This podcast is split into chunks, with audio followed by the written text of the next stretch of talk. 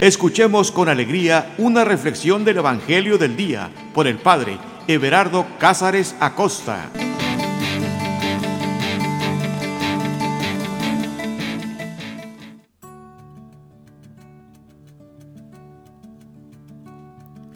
Carta de amor. Esa es la mejor forma en cómo yo puedo describir la Sagrada Escritura, como una carta de amor.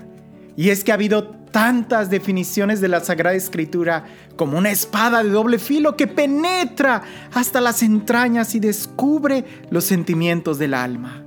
Nada se le oculta, todo está a la luz. La palabra de Dios es como miel, es como roca, es como agua. La palabra de Dios es como una carta de amor. Penetra hasta el alma, hasta la coyuntura de los huesos, porque así es el amor. Nada se le escapa al amor. Todo lo observa, todo lo perdona, todo lo soporta, todo lo cree. Y es Dios quien cree en nosotros. Es Dios quien nos mira. Es Dios quien nos da esta carta de amor. El día de hoy, en el Evangelio, vamos a repasar solamente un versículo de la Biblia solamente un versículo. Y quién sabe cuánto nos vayamos a tardar, pero recuerda que el tiempo no importa. Lo que importa es saber disfrutar del tiempo. Así que relájate. Respira profundo, suelta los hombros, suelta los brazos, suelta las preocupaciones, suelta todo. Y abandónate. Abandónate en la presencia de Dios que está aquí. Está aquí y ahora en tu vida, como siempre lo ha estado. Deja que sea Él quien el día de hoy hable a tu corazón. Y así como los enamorados, que una sola mirada sea suficiente para cautivarte. Una vez alguien le dijo a Jesús, una sola palabra tuya bastará para sanarme. Una sola palabra. No es necesario que leamos toda la Sagrada Escritura. Si no abrimos el corazón, de nada nos sirve. Pero si abrimos el corazón, hmm, una sola palabra bastará. Deja que Él pronuncie esta palabra y llegue a nuestro corazón. Respira profundo, cierra tus ojos, ponte los audífonos, ponte cómodo y disfruta este viaje de amor.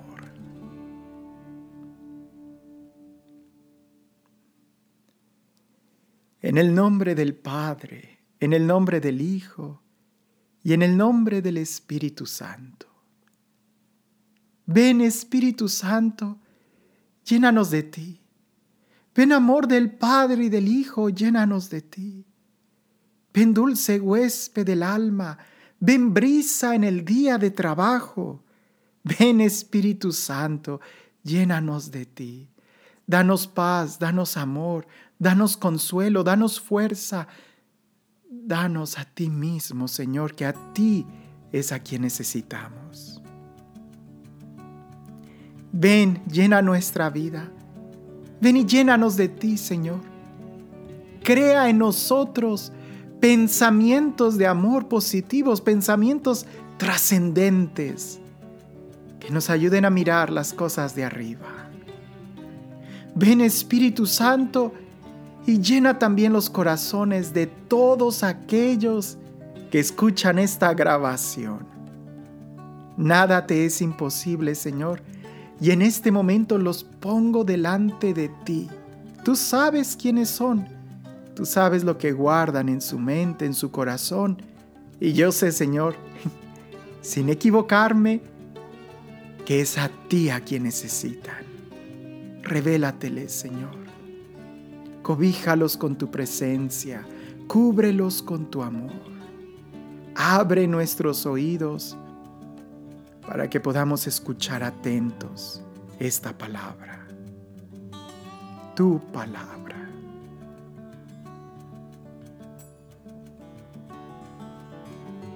del Evangelio de San Mateo, capítulo 5, versículo 3.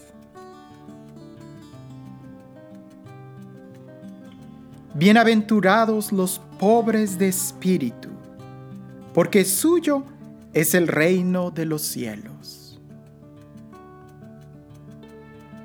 Palabra del Señor.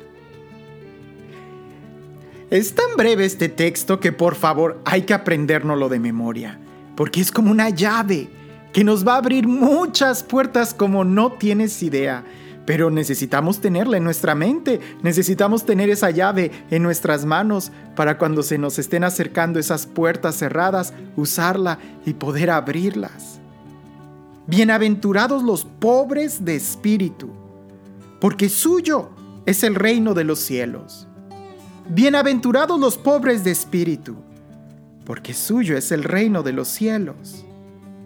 Bienaventurados los pobres de espíritu, porque suyo es el reino de los cielos.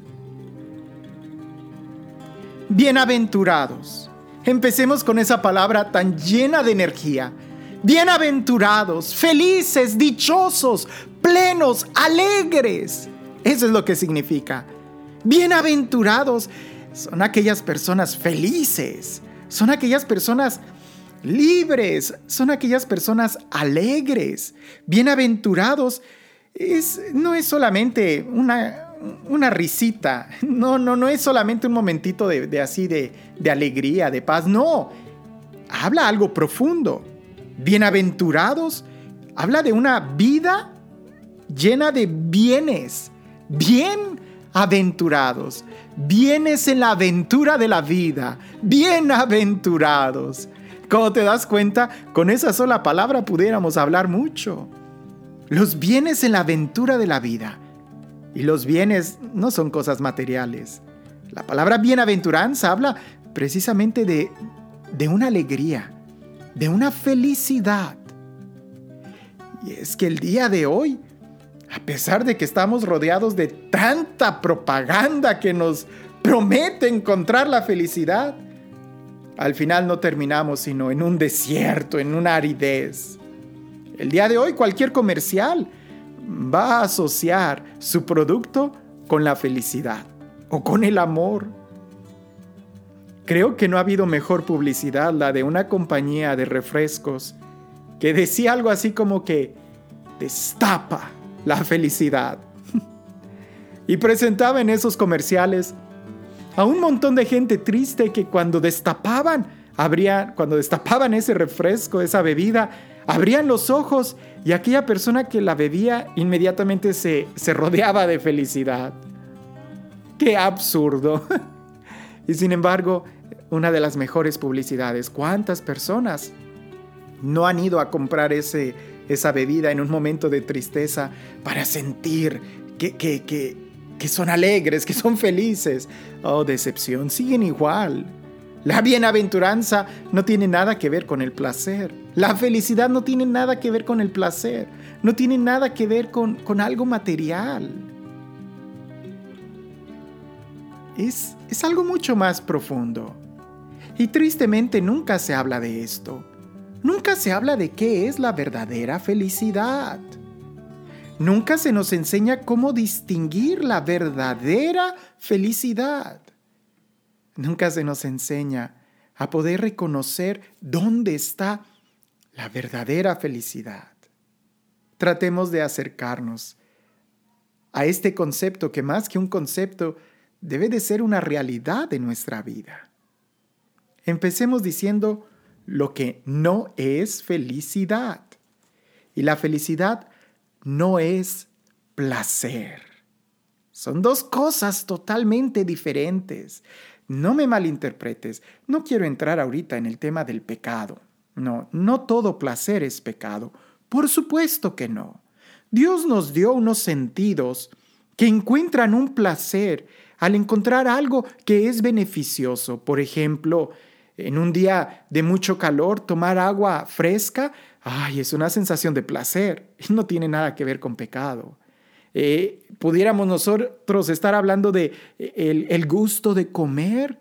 Eso te da placer, el placer de tomar un postre, eso te da placer, el placer de descansar, eso, eso es un placer, no, no, no es nada malo. No, no estoy relacionando en este momento la idea de placer el concepto de placer o la realidad del placer con el pecado. Esos son temas totalmente diferentes.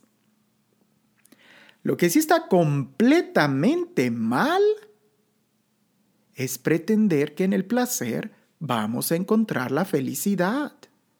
No, el placer, el placer no, no genera felicidad. Es más, vayamos definiendo qué es el placer.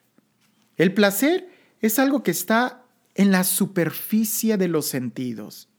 Pudiéramos decir que está a flor de piel. El placer es algo que rápido puedes adquirir. El placer es algo que no te debe de costar mucho el adquirirlo, si pues no, no produciría placer. El placer es algo rápido, es algo que está a flor de los sentidos, en el nivel de superficial de los sentidos físicos. El placer es algo temporal. En el momento en que dejas de alimentar el placer, en ese mismo momento se acaba, se extingue. ¿Cuánto tiempo te dura el placer de tomar una bebida? ¿Cuánto tiempo te dura el placer de comerte un postre? Pues exactamente lo que te dura la bebida y lo que te dura el postre. Si no es que antes te indigestas y ya no puedes tomar más. Como te das cuenta, el placer no puede generar una vida de plenitud porque el placer es algo momentáneo, es algo superficial. Veamos la otra parte. La felicidad. La felicidad es algo que es para siempre, que dura, que implica una vida.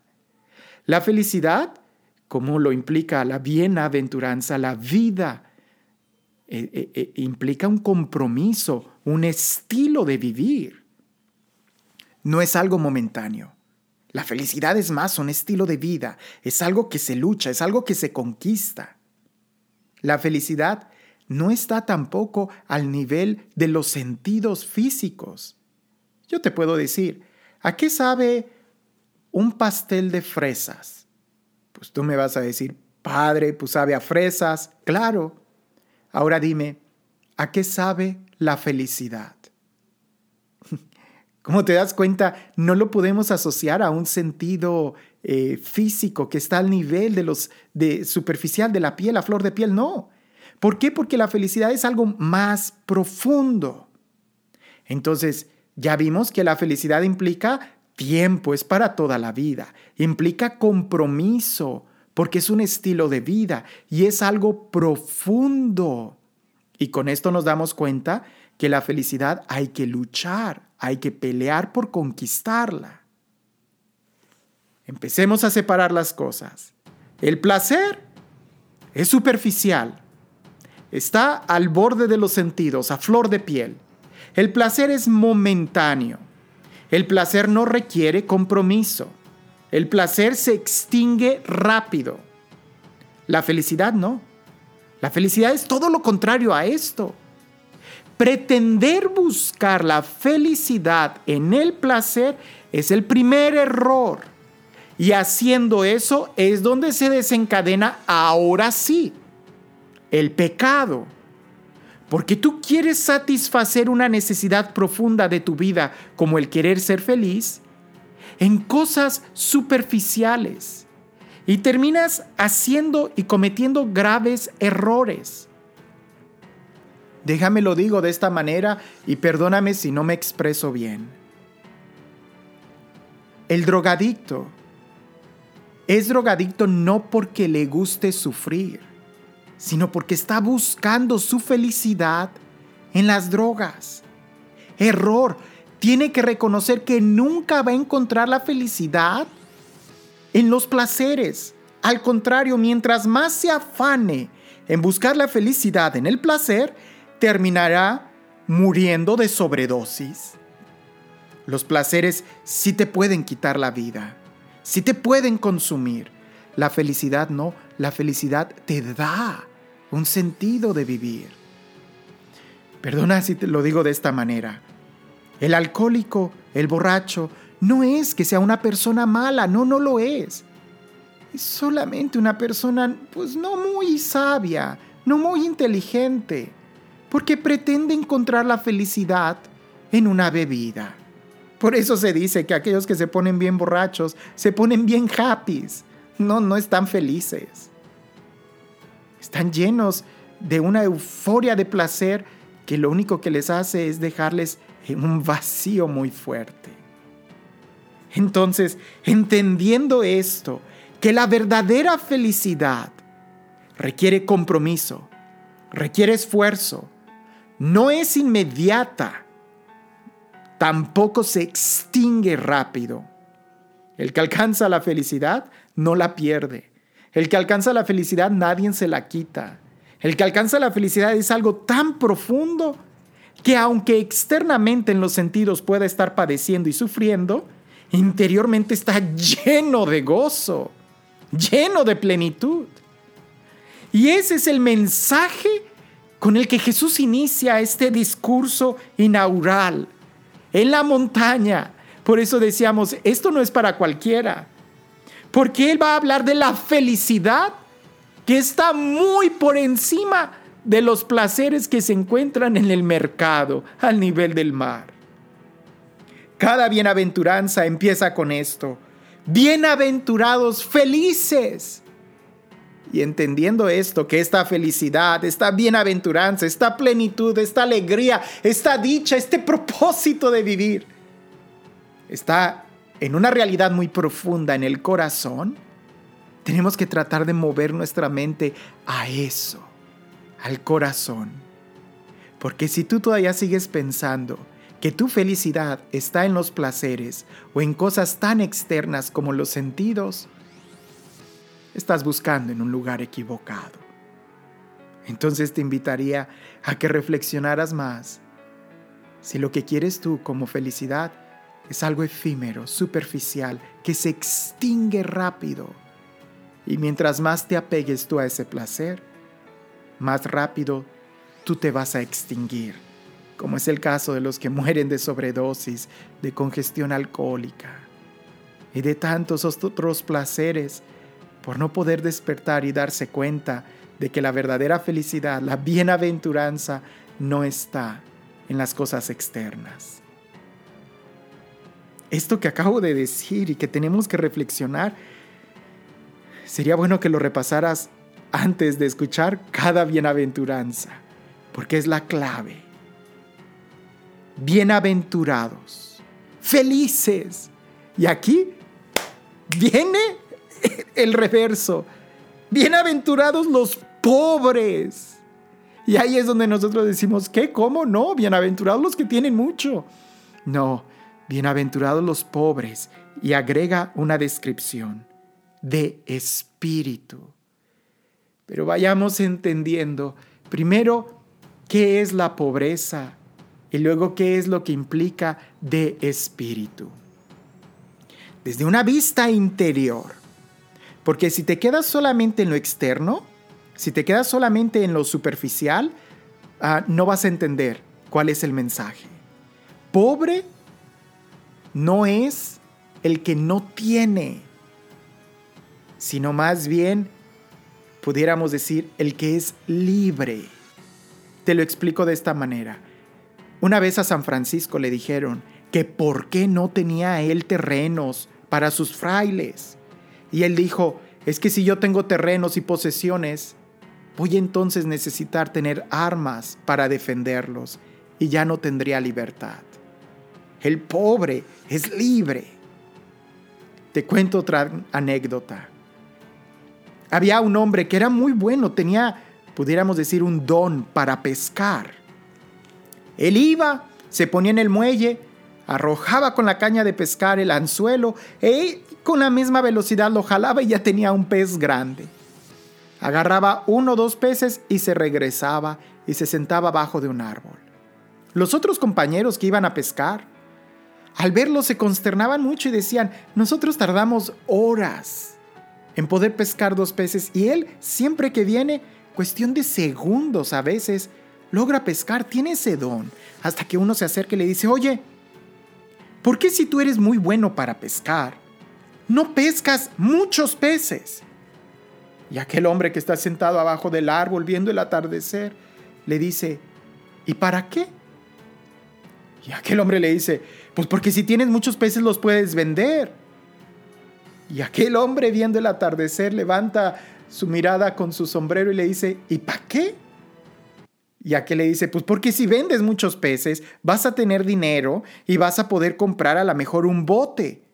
Y el hombre le dice, ¿y para qué? Dice, bueno, porque si tienes un peque bote puedes ir y pescar muchos peces. Y aquel hombre le dice, ¿y para qué quisiera yo pescar más peces? Él le dice, pues porque así pudieras poner una compañía, pudieras ir a pescar con redes, pudieras tener muchos empleados. Y aquel hombre le dice, ¿y para qué quiero todo eso? Y el hombre le dice, caray, pues es que si tienes toda una empresa y tienes muchos empleados ya trabajando para ti, ya no vas a tener la necesidad de salir a pescar y vas a poder sentarte y disfrutar tu vida abajo de un árbol con la libertad y la paz de alguien que ya ha hecho algo por su vida.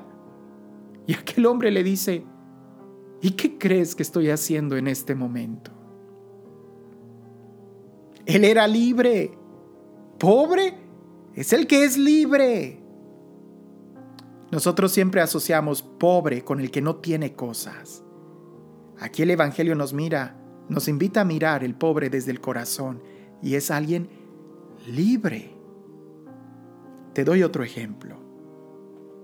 Había una ocasión dos reyes que seguidos se juntaban para poder dialogar sobre los negocios y así que ellos dos pudieran crecer sobre el comercio, sobre qué vas a sembrar tú este año, qué voy a sembrar yo, y dialogaban mucho sobre cómo competir incluso contra otros reinos.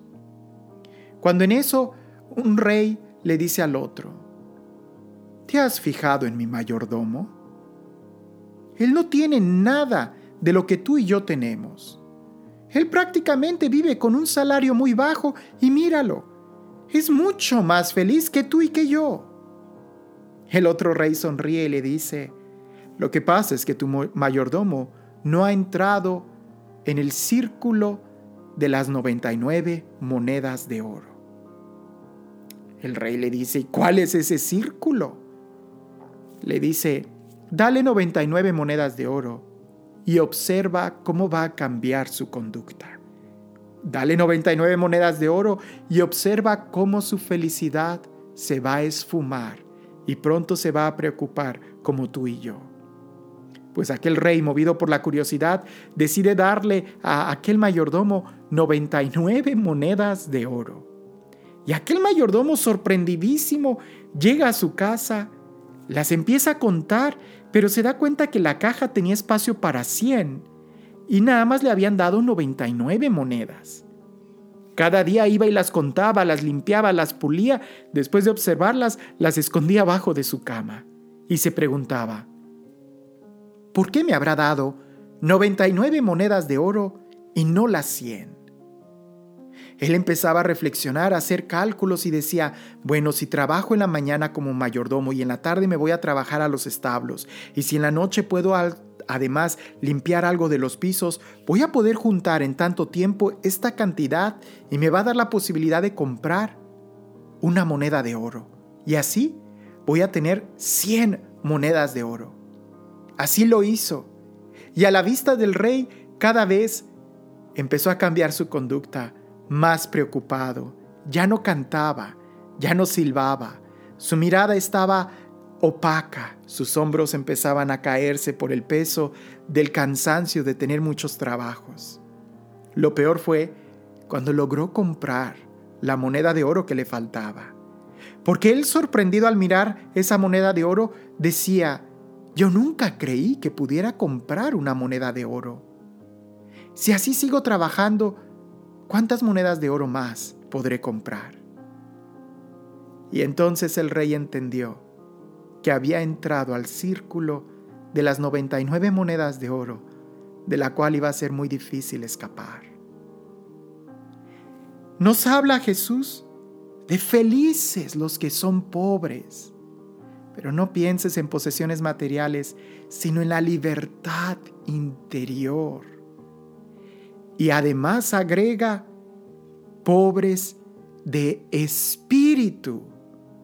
Porque la verdadera pobreza no es solamente la libertad de alguien que no se tiene que preocupar por cosas materiales, sino por una humildad, por alguien que no tiene que preocuparse por alimentar o cuidar acciones, estatutos, fama, dignidad, el qué dirán, sino que interiormente es humilde, sencillo, libre, pobre. Ahora, de espíritu, entiéndase bien. Hay una diferencia entre decir ser pobre de espíritu que ser pobre espiritualmente.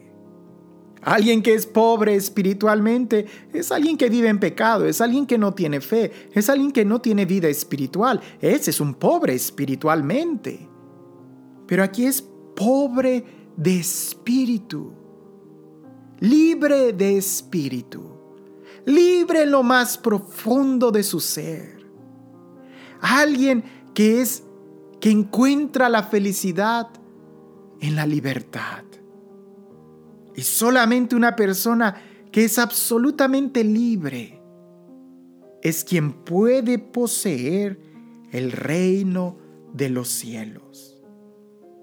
Por eso continúa este verso diciendo, porque suyo es el reino de los cielos.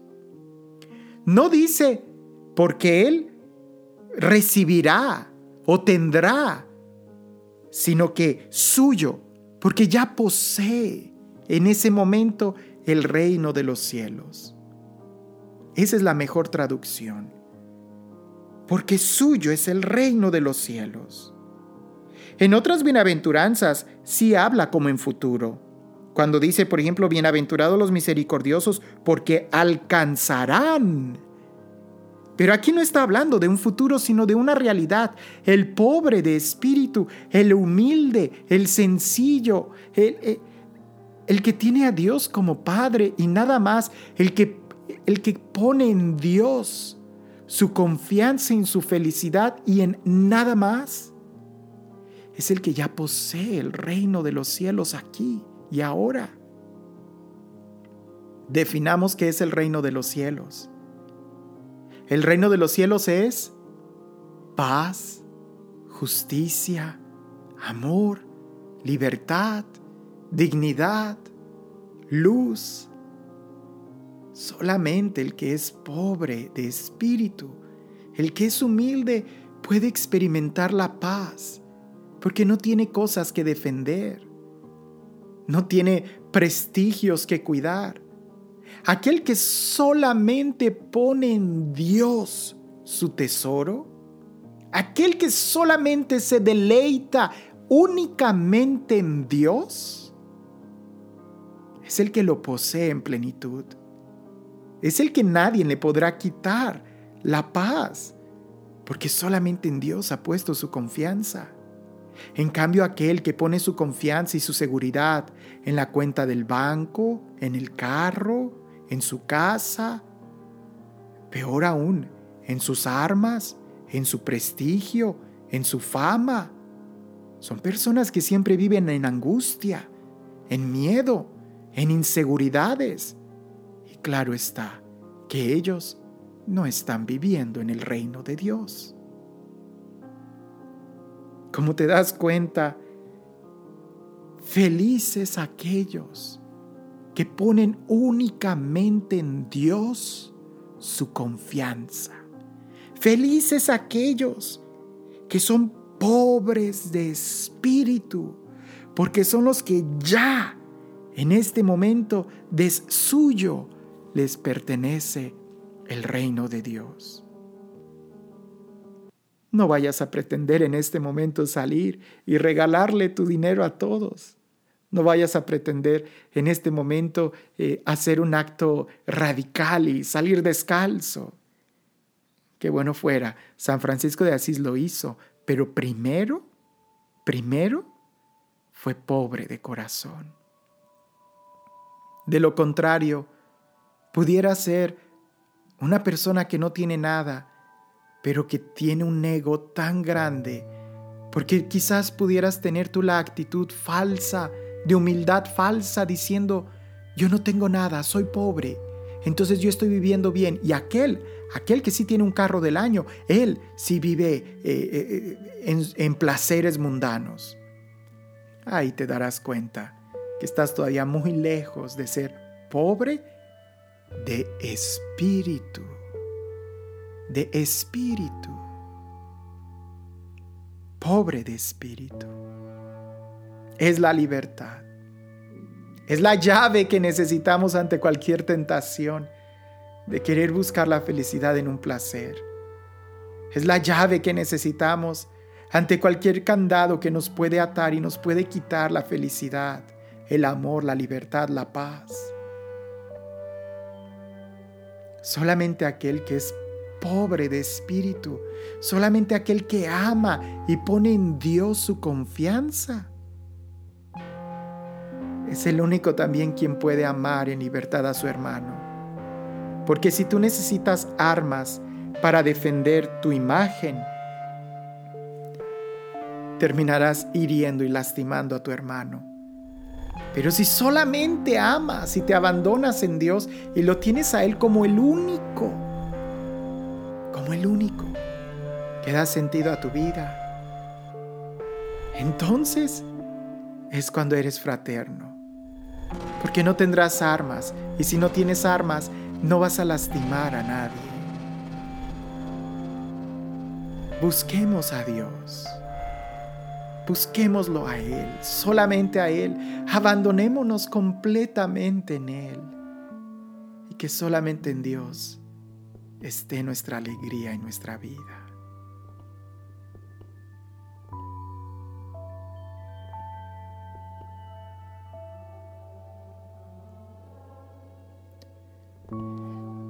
Señor Jesús, te doy gracias por tu palabra,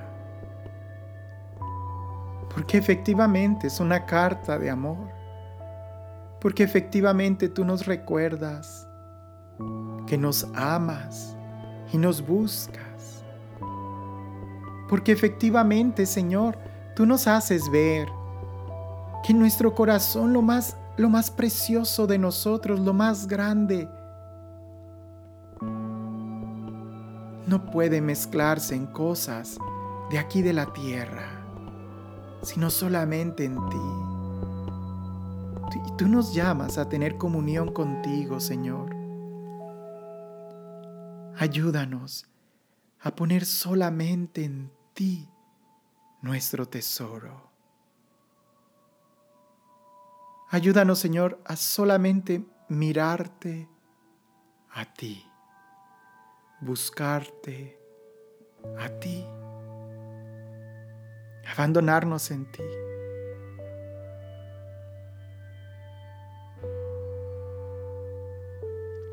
Tu palabra también dice que en donde está nuestro corazón, allí está nuestro tesoro. Si yo tengo mi tesoro en cosas de la tierra, ya sean placeres de esta carne, cosas materiales o incluso amistades terrenas. Si ahí está mi tesoro, necesitaré también armas para defenderlo, porque me lo pueden quitar. Me pueden quitar un placer, me pueden quitar mi imagen, mi orgullo, mi fama. Y voy a sufrir cada vez que alguien intente robarme estas cosas, porque ese sería mi tesoro. Pero hoy tú me enseñas, Señor, a poner solamente en ti mi tesoro. ¿Cómo? Siendo pobre. Porque cuando soy pobre, cuando no tienen nada mis manos, es cuando te pueden tocar. Si mis manos están llenas de cosas materiales, nunca podrán tocar tu rostro.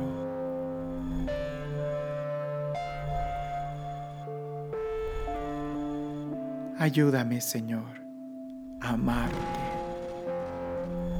a ser completamente tuyo para ti, a ser libre, a desprenderme, Señor, de todo. Que no me preocupe si tengo o no tengo. Que no me preocupe si hablan bien de mí o no. Que no me preocupe absolutamente nada, sino solamente poner en ti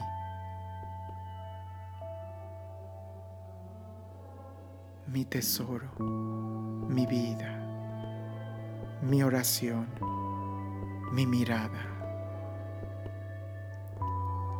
Solamente así libre, libre de cualquier posesión,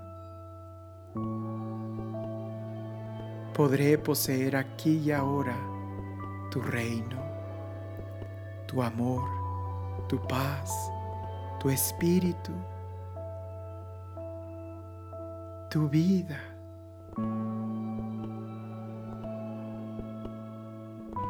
Creo en ti, Señor.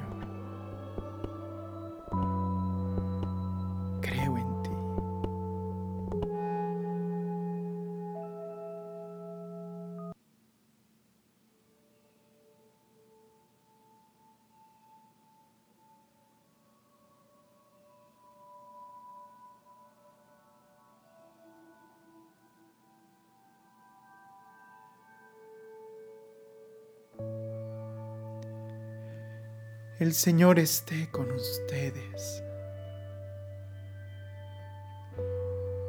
Y la bendición de Dios Todopoderoso, Padre, Hijo y Espíritu Santo, descienda sobre ustedes y permanezca para siempre.